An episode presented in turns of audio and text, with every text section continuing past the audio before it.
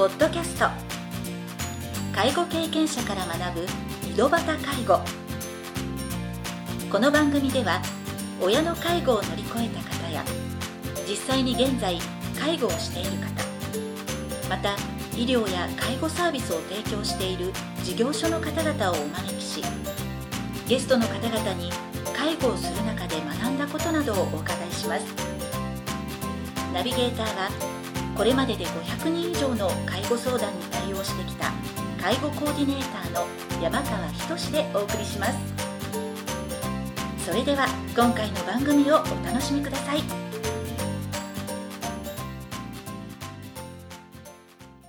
皆さんこんにちは。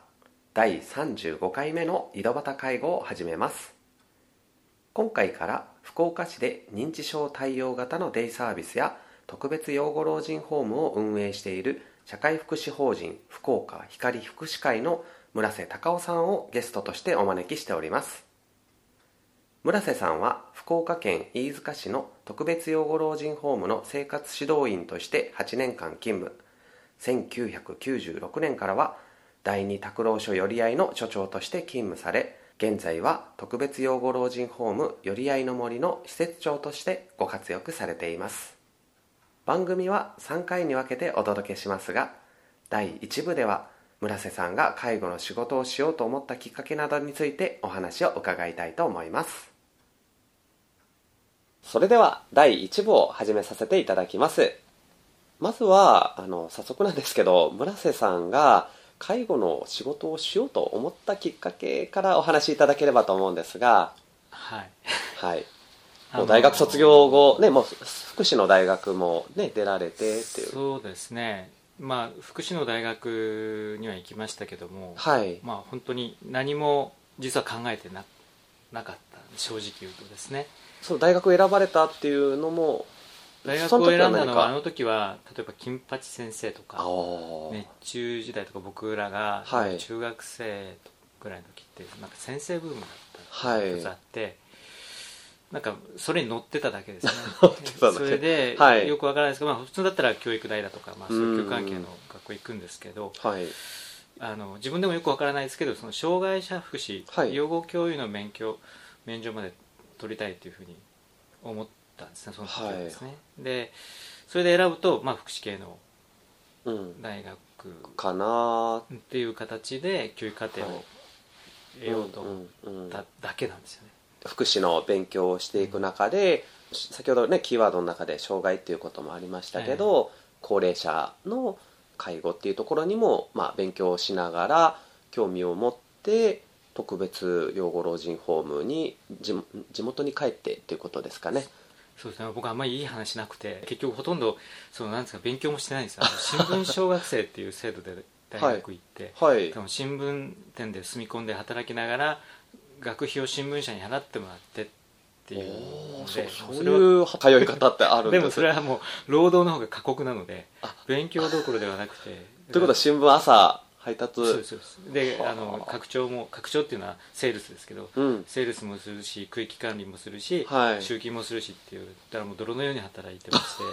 て よく4年で卒業できたことの方が不思議な感じだったんで就職活動を愚か。はい。でたまたまそのどうしてもその卒業するには実習に行かなきゃいけなくてはい。自宅の近くにあるうん。特養に実習に行ってそれでそこで実習を受けて卒業するのがカツカツの状態だったのではい。バブルであるにもかかわらず僕は就職先がなかったんですね、はいはい。でそれで実習先の特養の施設長が、はい。あの就職先がなかったらね相談していいよって言われたので、はい。もう即相談に行ってもうとにかくで給料を稼ぐことがもう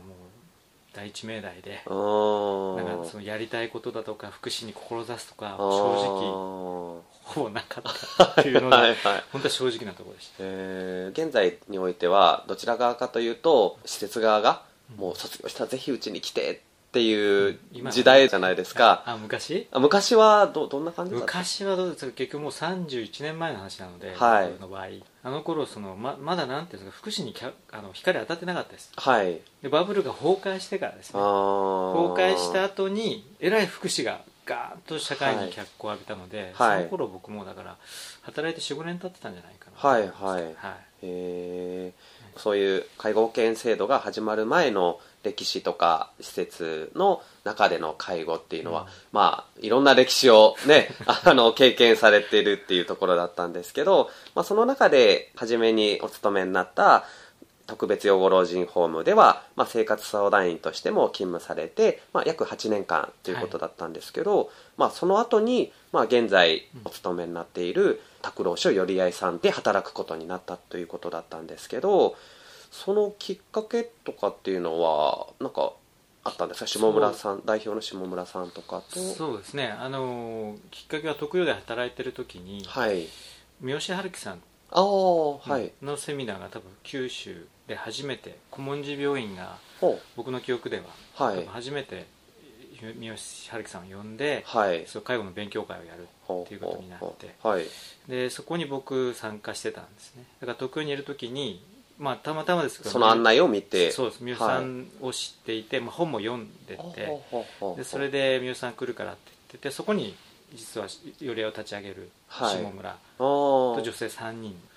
が来てたんですよね、立ち上げる、ま、前。まだ前です。まだ特養に働いてたと思います、はい、ででその時には出出会わなかったんですけども、はい、2回目のあのトスで行われたセミナーにも来ていてこれも宮先生の？そう、僕も来ててであの懇親会の時に隣になったでそのその時にあの一人おばあちゃんがいてね、はい、そのおばあちゃん。に巻き込まれてるでその人から実はそういう通ってくる場所を作ろうと思ってる、はい、でお寺のお茶室を借りるところまで確か三段がついてたのかなと思います。そういう話を聞いたのが、はい、その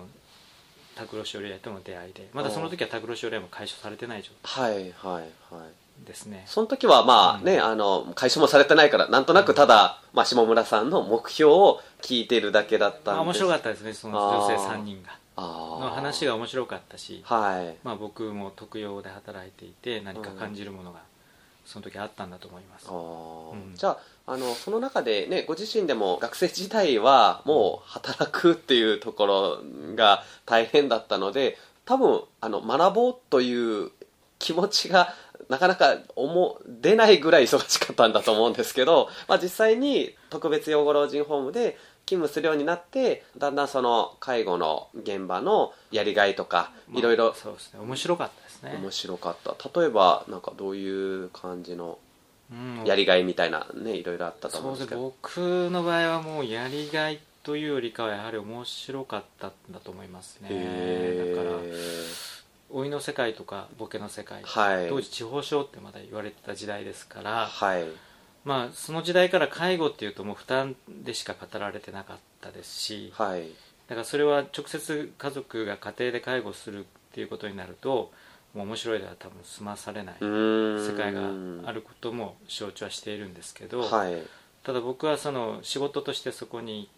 て、はい、その限られた時間で、その老いに向き合うというか、はい、いわゆるボケの世界に向き合うっていう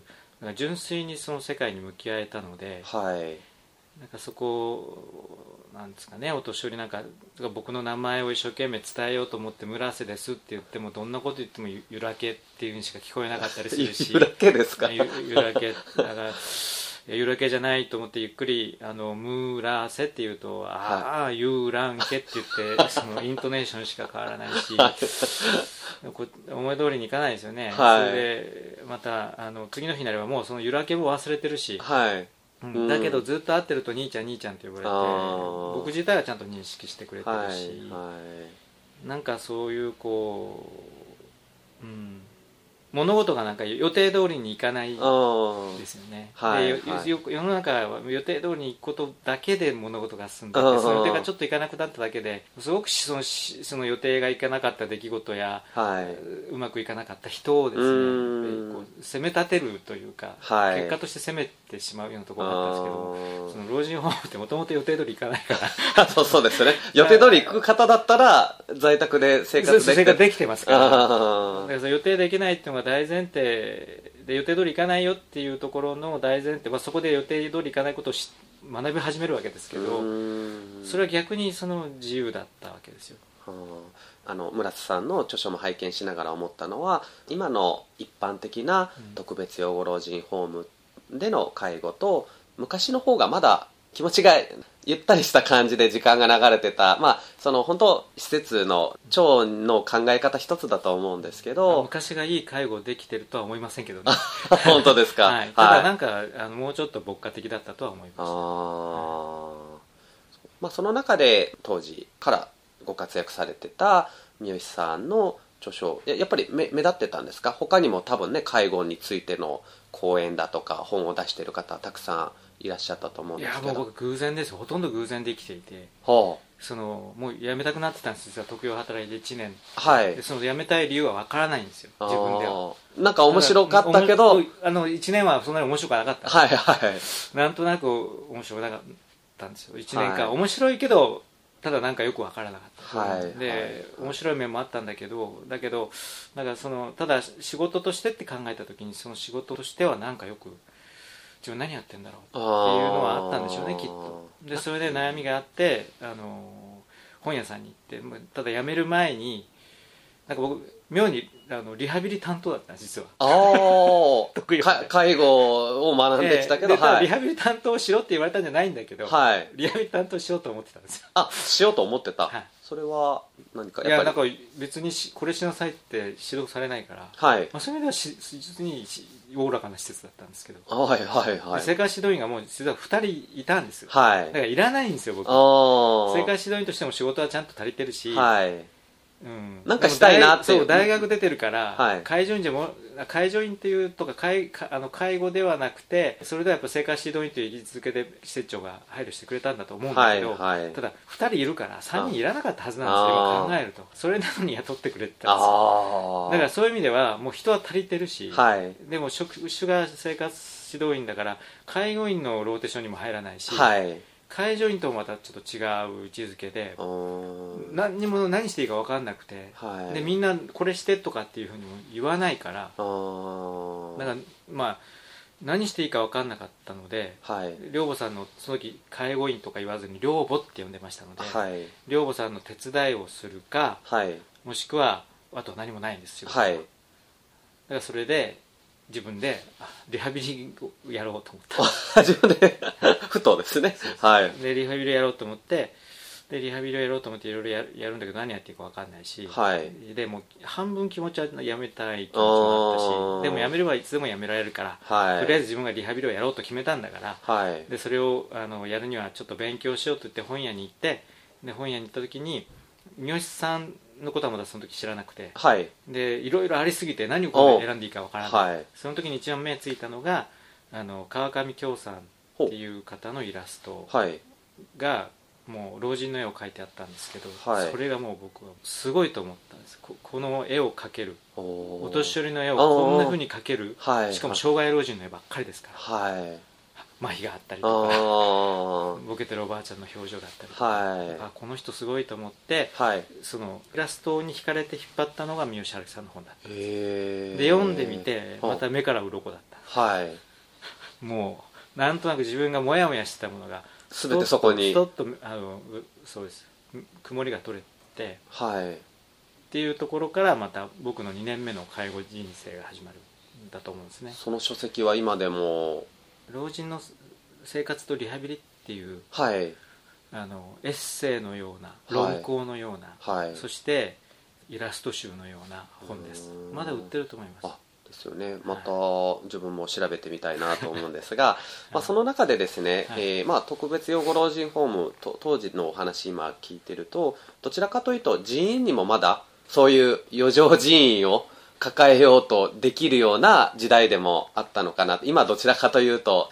うん、なかなかこう切り詰めなければならないようなっていう自分はねその介護権始まってからしか関わってないんでですね。なんかどっちかって言ったらいかに効率よく人員を削ってっていうようなところでまあであともともと人が募集出しても来ないっていう、まあ、大変さもあってだと思うんですけどそういった意味ではもっとその関われる時間が今の環境よりかは良かったのかなとお話聞きながら伺って。いやいやそうでもない。ですね。本当ですか、はい、だから100人に対して、はい。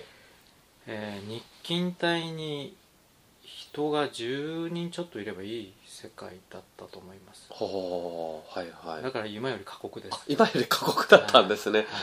はい、介護系になって多分人の配置率が少し上がってますんで。そういう意味では向こう昔の方がやっぱりもっと人は足りなかった。あもっと足りなかった反対だったんですね、はい、そうですね。へえなんかやることが増えたんじゃない？ですかそうそっか。はい。介護保険に入って記録も増えるし、はい、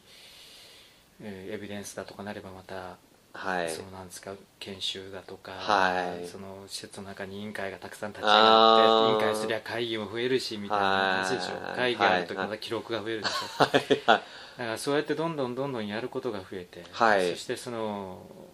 航空ケアとかフットケアだとかどんどんどんどんケアが細分化されていって、はいはいはい、で細分化されていってその各専門がそれがあの先鋭化してくると、はい、要するにいいと言われることが増えちゃうでいいことなのにやらないってなると今度は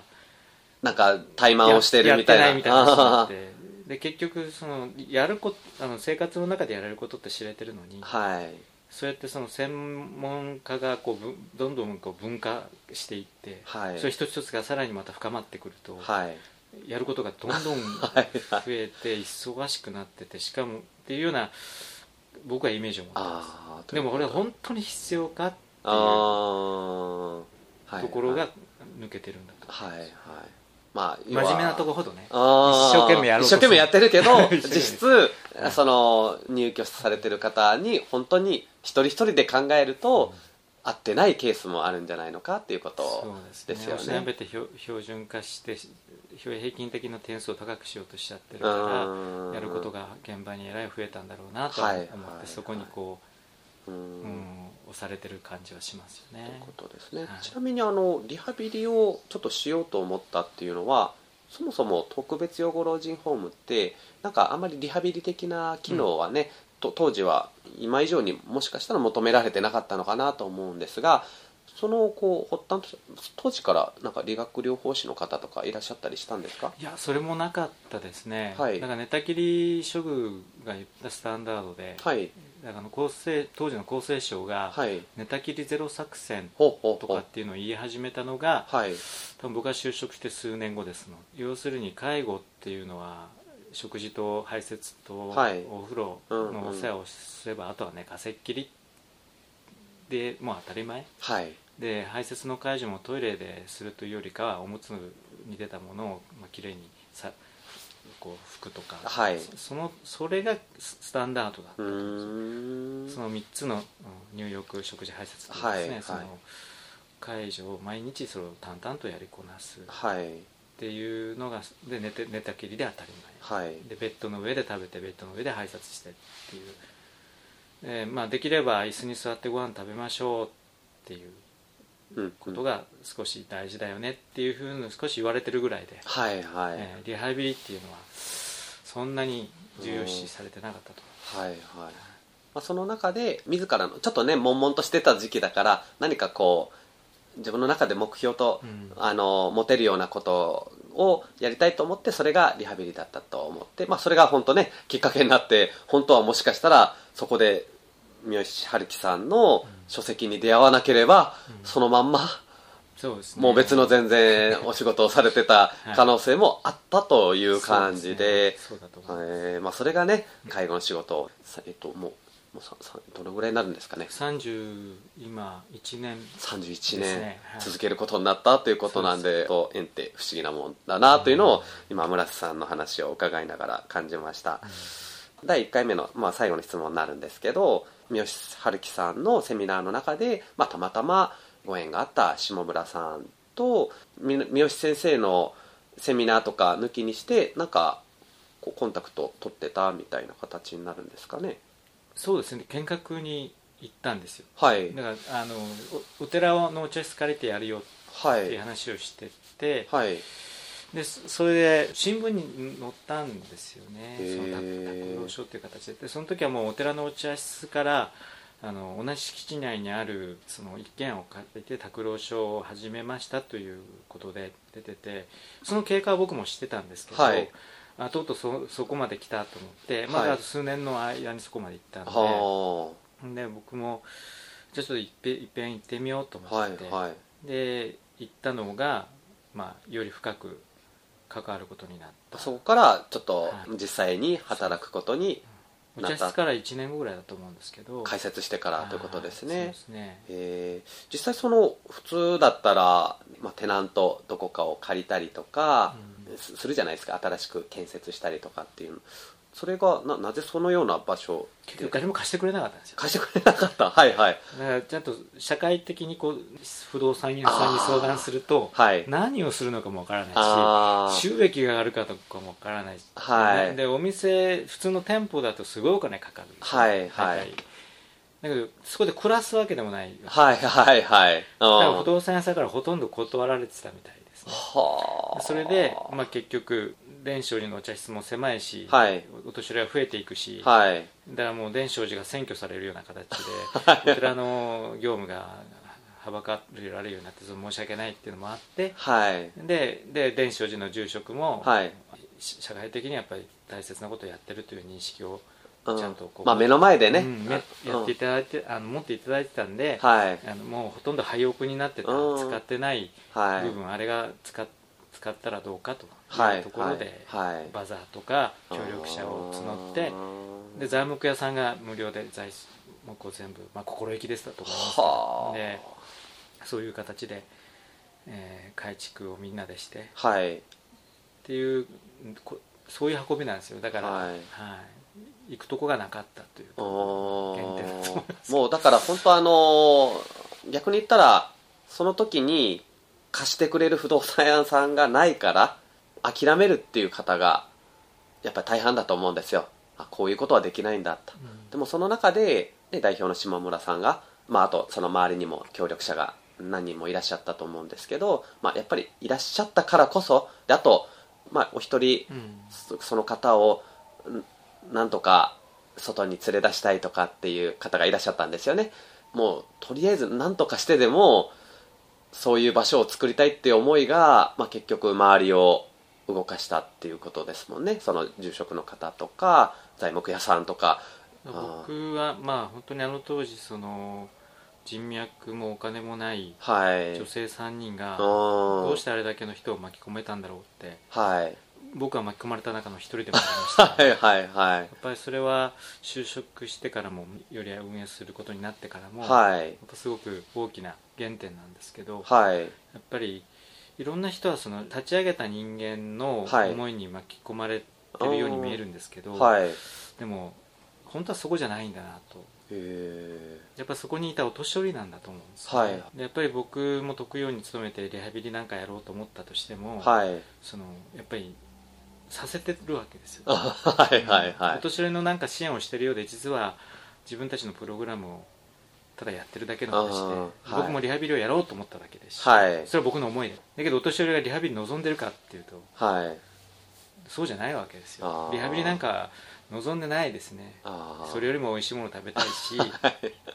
眠たい時はゆっくり眠たいしお腹が空いてない時はご飯だって食べたくないんですよ。はい。だけど僕らはプラグラムを提供するだけだったらはい。眠たい時にリハビリの時間ですってうなるし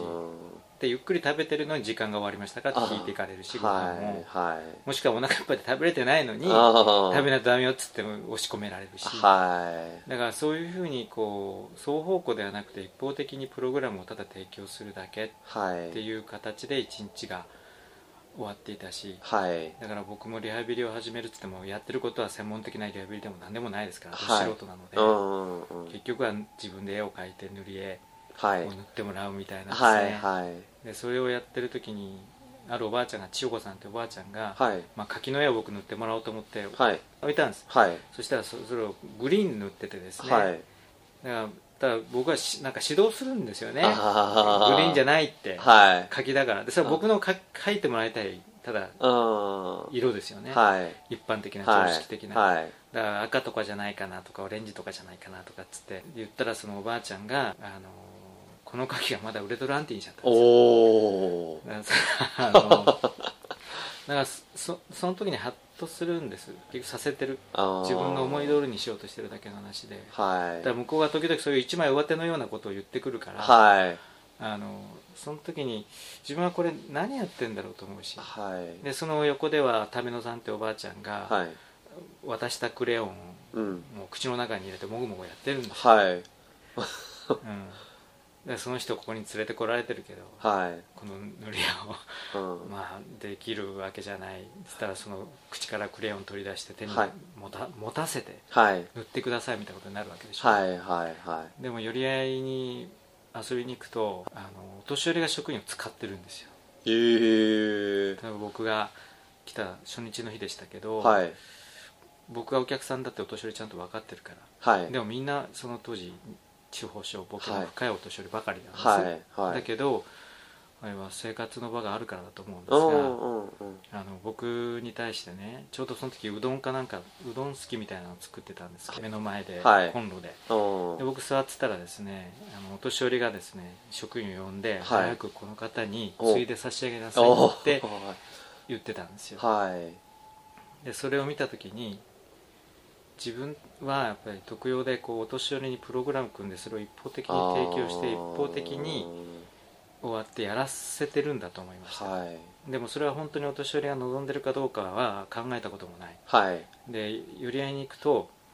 職員がお年寄りが職員を使ってる主体がどっちにあるんだろう、はい、生活の主体はその時にやっぱりその寄り寄り合いの方が年寄りにあったんですよ、はい、僕は多分見学に来た人たちはみんなそこを見たんだと思います。だからそこをこういう場を、はい、あの支えたいとかこういう場を潰しちゃいけないとか、はい、むしろこういう場を増やしていこうというふうにあの当時見学に来ていた行政の人たちも感じてたんじゃないか、はい、それは僕が思ったようにですね、うんうん、なんかそういう場があったんですよね。はい、うん、まあ、それでここでもう一回介護をまた追求していきたいっていう。そうですね。やっぱり主体ちゃんとお年寄りの主体的な生活の場に僕の働いてる路地がなるように、はい、というふうに思って今度は特養でそういう努力をしていったと思います。はい、うん、ということですね、うん、ありがとうございました。今回は村瀬さんが介護の仕事をしようと思ったきっかけなどについてお話を伺いました。